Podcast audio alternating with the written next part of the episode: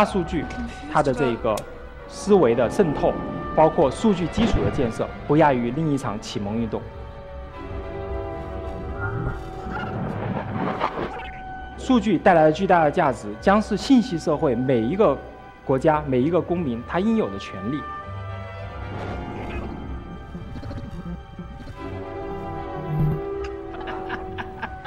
大数据时代来临，这是我们摘掉“差不多先生”这个标签最好的机遇。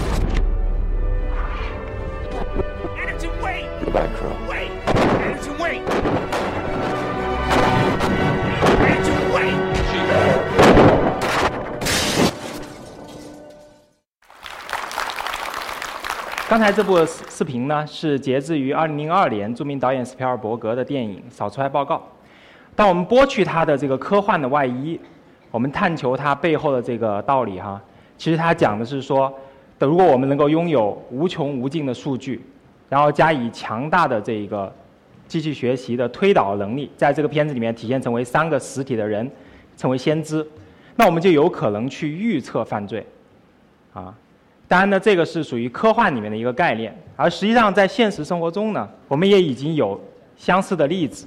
在2011年5月份，著名的这个恐怖组织首领本拉登，在他位于巴基斯坦的豪宅被美国海军特种的海豹部队呢，这个突袭然后击毙。在美国政府随后发布的公告里面，除了说在军方和这个情报部门不懈的追踪努力之外，大数据在这一次追击过程中也起到了至关重要的作用。作为全球最大的情报部门，FBI 和 CIA 有海量的数据，它们存在异构的不同的数据库中，这里面包括这个人的出海关出入境的记录，包括他的银行的账户的交易历史，包括通话记录，包括电子邮件往来的记录。包括视频监控的剪辑信息，而所有这些信息呢，因为十分零散，那么在传统的这个反恐事件的分析里面，为了去追踪一个可能的恐怖事件的线索，分析人员呢需要进行成百上千次的查询。那么在基于现在大数据的发展，基于分布式的计算平台的技术，基于知识图谱的技术和前端的这种可视化的技术，我们已经有了一种新的。数据平台，它能够帮助于我们的反恐的分析人员，能够实时的去从这些海量的数据源中，通过前端简单的鼠标的点击和拖拽，就完成复杂的查询。正是在这样强有力的大数据平台的帮助之下，美国的这个情报部门的分析人员才能够快速的定位到本拉登的藏身之地，从而击毙本拉登。当然，海之公司呢，目前也在致力于研发类似的数据平台。帮助我们的金融行业的客户和我们国家安全行业的客户去完成对于复杂的海量数据的分析，然后帮助他们的业务提升。他在波士顿的马拉松爆炸案里面。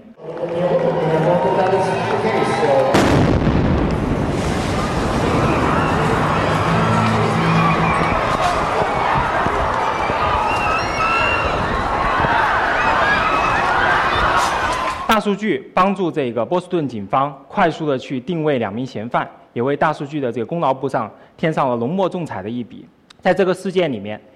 通过互联网，在相关街道的这个视频的信息以及网友通过人肉所获取的信息，快速的汇集到波士顿警方，帮助波士波士顿警方缩小搜查范围，锁定嫌疑人的身份。在这一次的案件的这个破获中，我们依赖的是大数据和互联网。而不是福尔摩斯。当然，除了在国家安全和反恐这样的大事件中，其实在我们的生活中，大数据也逐渐的在渗透在我们生活的方方面面。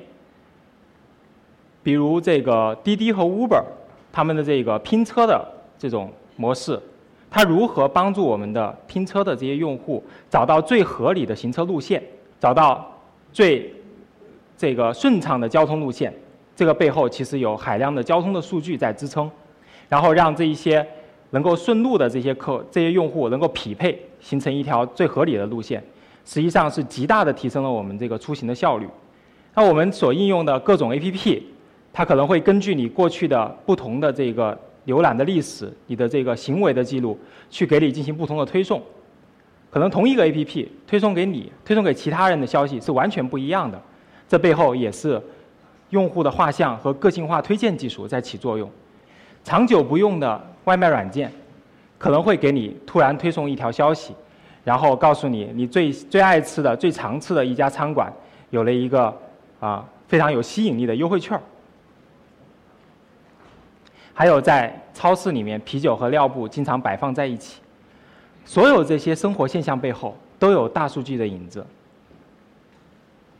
在前不久刚刚结束的里约奥运会上，中国女排久违多年重获奥运冠军。在女排的团队里面，有一个非常特殊的角色，称为数据分析师。他的职责是在比赛过程中实时的去记录赛场上每一个选手的走位和每一次击球的方向、角度信息。而在比赛过程中，每一个回合结束后，这些数据的统计信息会打印出来，提交给主帅郎平进行实时的辅助分析决策。而在赛后，这些数据的统计和剪辑的视频会形成战报，供米台团队进行赛后的战术分析和学习提升。这正应了郎平所说：我们不光要谈论女排精神，更要去看整个背后努力的过程。我们可以想见，在未来奥运金牌的角逐，不仅仅是运动员在场上体力、智力、技巧和拼搏精神的角逐，更重要的可能是在场下代表团之间的数据收集、分析、处理能力的角逐。那么讲了这么久，什么是大数据？它的确切定义，现在业界并没有一个统一的定论。但是，一般来讲，大数据指的是它的数据量超过了传统的量级，然后呢，也没有办法用传统的工具和方法进行存储、管理和分析应用的这样的一个数据。在前 PC 时代，可能一家全国型的大型的银行和运营商，它才可能会积累起海量的数据；而在物联网时代，可能一家普通的牧场，它有几千头牛，然后有。大量的传感器，它每天的几点下来的这个数据量，就可能超过以前一家大型企业一年所产生的数据的总和。大数据是一个是一座金矿，如果我们能够对它进行良好的利用，它可以对我们的生活、对我们的生产力带来极大的提升，对我们的生活品质带来极大的改善。就以我们每个人都有的手机而论，手机是我们最普及的个人的移动设备。仅仅以它能够收集和上传、共享个人的位置信息而言，光这一个信息就可以带来极大的经济价值。当然呢，任何事情都有两面，数据除了是一块金矿，它是一个资产，同时呢，它也有可能被误用。当数据落到非法分子手中，当个人隐私被泄露、数据安全被打破的时候，它可能带来的损失不仅仅是财产的损失，更有可能是生命的损失。前几天，女大学生徐玉玉，因为她的学费被骗，承受了重大的打击，而心脏病突发离世。这是一个悲剧，它同时也提醒我们，我们现在面临的数据隐私和数据安全的挑战是非常的重大。在这个美国的这个民调机构皮尤，他做了一个这个调调查，发现说。绝大部分的美国人现在对自己的数据的安全也是深怀隐忧。当然，我们不应该因为数据的安全性的问题因噎废食，去阻碍数据的合理应用。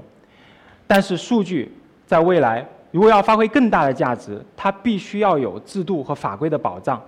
把数据的应用关到制度这个笼子里面，从而使得我们在享受大数据的便利的同时，也能够保障个人的利益。其实，人类对于数据的利用、管理和应用，也代表了文明的进步。在著名的学者黄仁宇的名著《万历十五年》中，他把中国在明朝未能步入资本主义，归结成为中国人缺乏用数目字管理国家这样的能力。诚然，我们的传统文化中对于数目字管理、对于精确性，是本能的排斥。我们的文化可能更多的讲的是，这个差不多就可以，大概是这样。人的判断要更胜于机器的判断。即使到了改革开放这么多年，我们作为一个数据提供的公司，我们接触到的很多的中小企业，他们的企业主仍然没有认识到说，作为一个企业主，我应该实时的去掌握企业的经营状况。当然，在最近这些年，从上到下。我们从国家政府到这个个人，对于数据的重要性的认识也在提升。包括我们现在登录一些政府的网站，也能够看到一些政务的信息的公开，包括像一些这个呃违法的这个这个信息的公开，包括像个人私信的信息的公开，包括企业工商数据的公开。但是这些，如果我们要认真去和世界上数据基础比较好那些国家进行对比，我们会发现说其中的差距还非常的巨大。这是美国的这个政府的公开数据的网站，叫 data 点 gov。它上面分享的包括从农业、从消费到这个教育，再到能源、到金融、再到健康领域，从这个上至天气，下至这个地理信息。更可怕的是，这些数据并不是说在最近的这个二三十年，随着互联网的发展它在沉淀，它是从美国建国以来。所有的历史数据，他们都有文本的记录。然后呢，最近通过这个扫描和这个机器识别的技术，它把它规整成为数据集。这些数据集不光人可以读，而且它的格式非常的规整，使得机器可以很好的去利用这些数据。这些数据的公开，对美国相关学科的发展，对于美国工商企业在基于这些外部数据的决策，提升它的决策的效率上面，